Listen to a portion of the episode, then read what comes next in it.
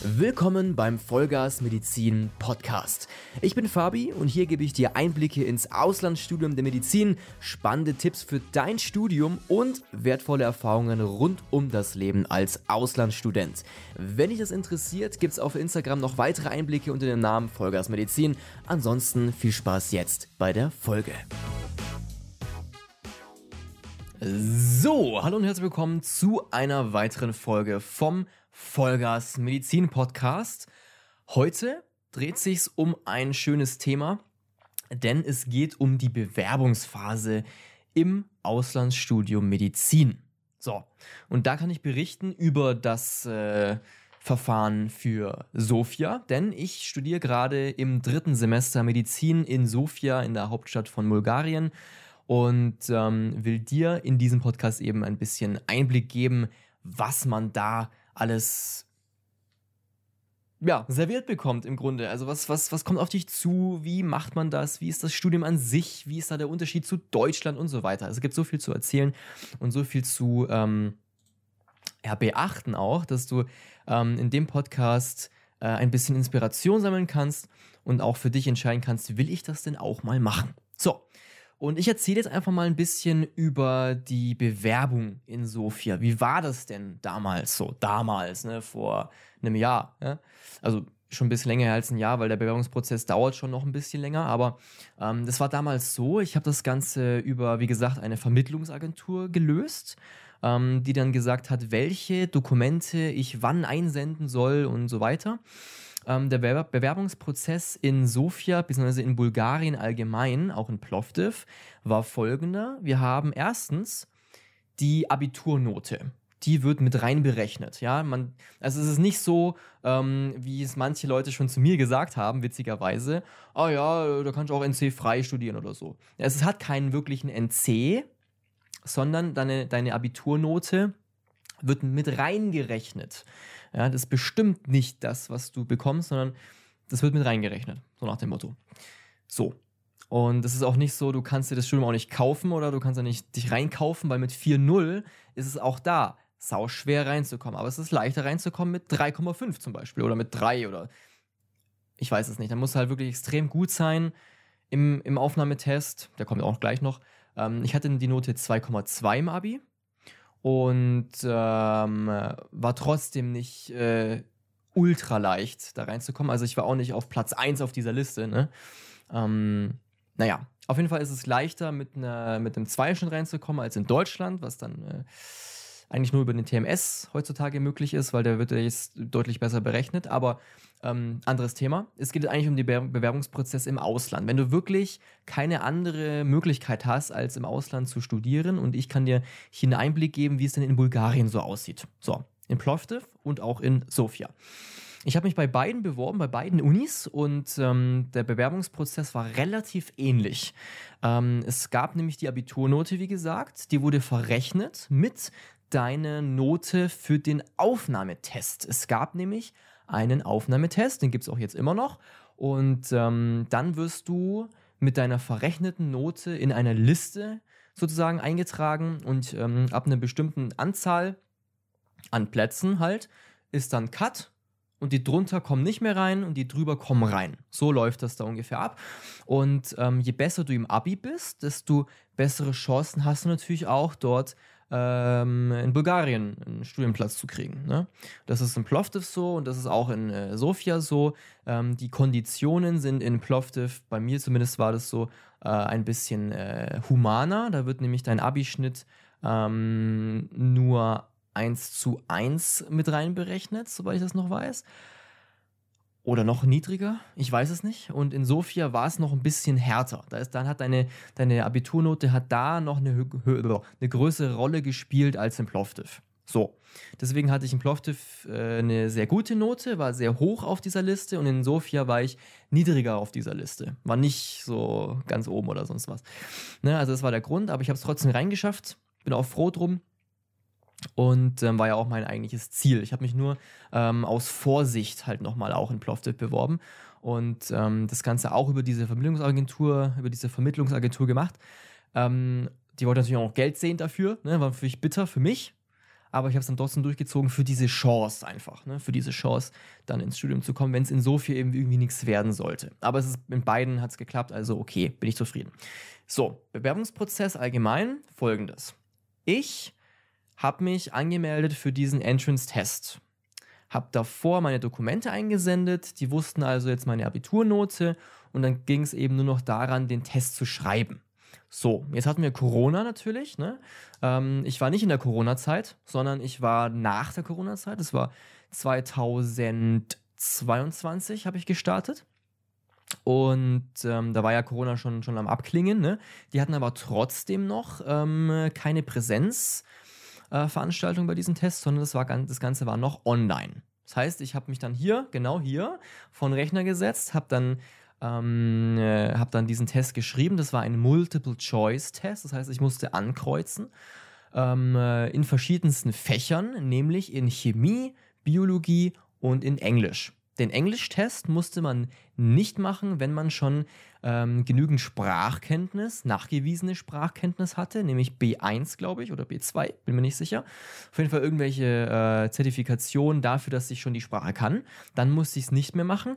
Und auch dieser, ähm, dieser Töffeltest, den gibt es ja, um auch die Sprache oder das Sprachverständnis zu äh, bescheinigen, gibt es. Und wenn ich den gemacht hatte in den letzten sechs Monaten oder so, dann konnte ich auch damit einfach äh, weitermachen und musste den, den Englischtest nicht machen ähm, war für mich der Fall. Weil ich bin kein Native Speaker in English, ja? weil ich, ähm, ja, komme aus Deutschland. Ne? Und deswegen, mein Heimatland ist nicht englischsprachig, deswegen musste ich diesen Test machen oder konnte eben mit Töffeltest und sowas rein.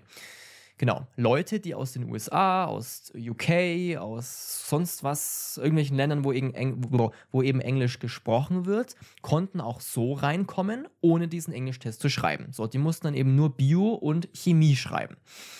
So, wie war das Ganze aufgebaut, ist jetzt die Frage. Also Englisch war eigentlich so aufgebaut, ich hatte erstmal einen Text. Einen Text zu lesen, äh, einen englischen Text, der war jetzt nicht übermäßig lange oder so. Also mein Englisch-Abitur war dann äh, schon äh, ein bisschen schwerer. Ne? Also da war schon länger, also war schon äh, deutlich leichter als im Abi. Und äh, man musste einfach Textverständnis dann äh, zeigen. Ne? Also du musst lesen und du musst verstehen, was drin vorkommt. Und dann waren da eben Fragen zum Text und du musstest diese Fragen beantworten. Und ähm, dann gab es noch allgemein Fragen zur Grammatik. Ja, da gab es dann so Sätze. Also da waren dann so äh, Fragen, also bzw. Sätze mit dick gedruckten Wörtern. Und ich musste dann eben ähm, aus einer Multiple-Choice Frage ähm, herausfinden oder ankreuzen, was jetzt denn der richtige, das richtige Wortlaut dafür war für diesen Satz. Also das war dann so Grammatik gemischt mit Kontext und so weiter. So versteht man die englische Sprache. Also das war so der, der Test. Und dann gab es noch Chemie und Biologie und dafür konnte man sich sehr, sehr gut vorbereiten, denn das ist nichts anderes als äh, gelernter Stoff. Und ich habe dann ähm, ich habe das sogar hier noch liegen, so ein ganzer Stapel an Blättern, die ich mir ausgedruckt habe, wirklich so fett ähm, an Stoff für Chemie und Biologie, dass man, äh, den man für diesen Entrance-Test wissen musste. Und ähm, dann war es nichts anderes als einfach Ankreuzaufgaben. Ja, also es waren Einkreuzaufgaben, Multiple Choice. Und ich musste die richtigen Antworten ankreuzen und musste dazu nicht mal tiefes Chemiewissen haben, denn das war, ähm, das waren immer die gleichen Antworten, zumindest ähnliche Antworten. Also du konntest dann schon irgendwann wissen, wenn du das ganz oft durchgekreuzt hast, ähm, welche Antworten jetzt hier äh, falsch sind und welche dann die richtige sein sollte. Ähm, so wie bei den Altklausuren im äh, Medizinstudium in Deutschland. Ne, da gibt es auch Altklausuren, das heißt, du kannst die Klausuren von den letzten Jahren äh, durchkreuzen. Das sind auch nur Multiple-Choice-Aufgaben. Und ähm, hast dann sozusagen eine Übung für deine richtige Klausur. Ne? Nichts anderes war das. Ich hatte auch Altklausuren in Anführungszeichen zur Verfügung und konnte damit dann lernen, und das damit auch dann gut bestehen. Und habe dann auch schon mal, muss ich sagen, ein gutes Fundament in Chemie aufgebaut und auch in Bio.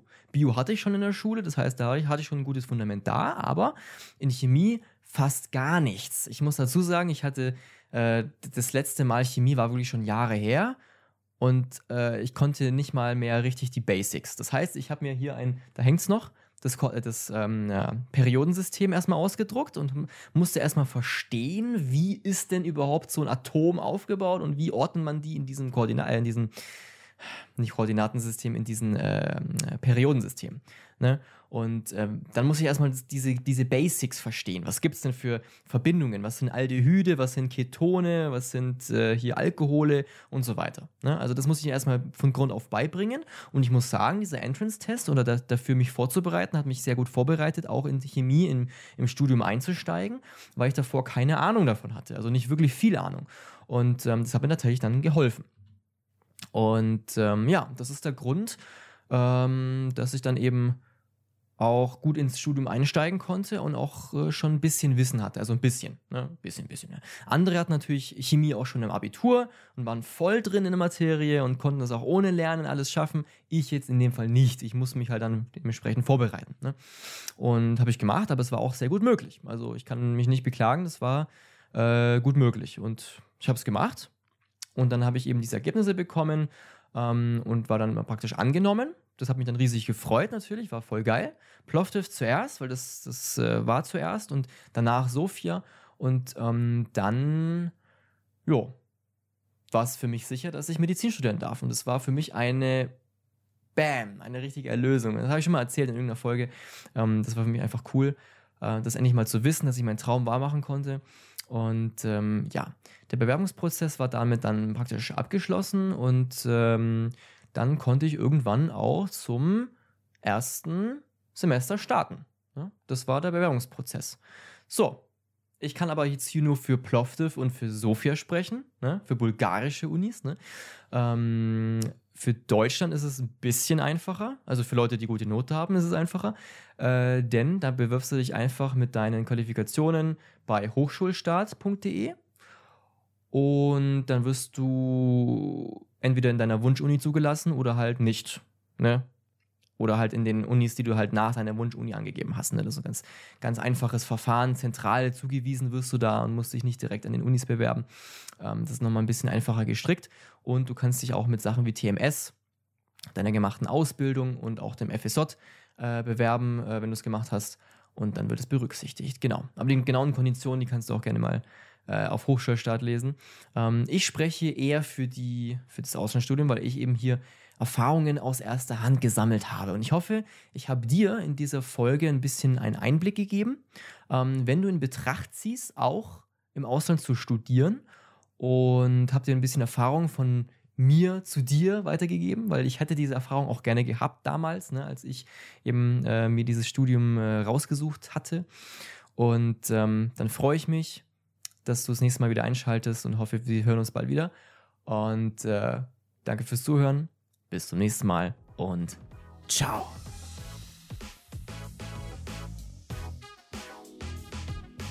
Tja, das war's auch schon wieder mit der Folge. Ich hoffe, dir hat's gefallen. Wenn ja, dann freue ich mich über eine positive Bewertung hier auf der Plattform, entweder Spotify oder Apple Music oder wo auch immer du das Ganze hörst.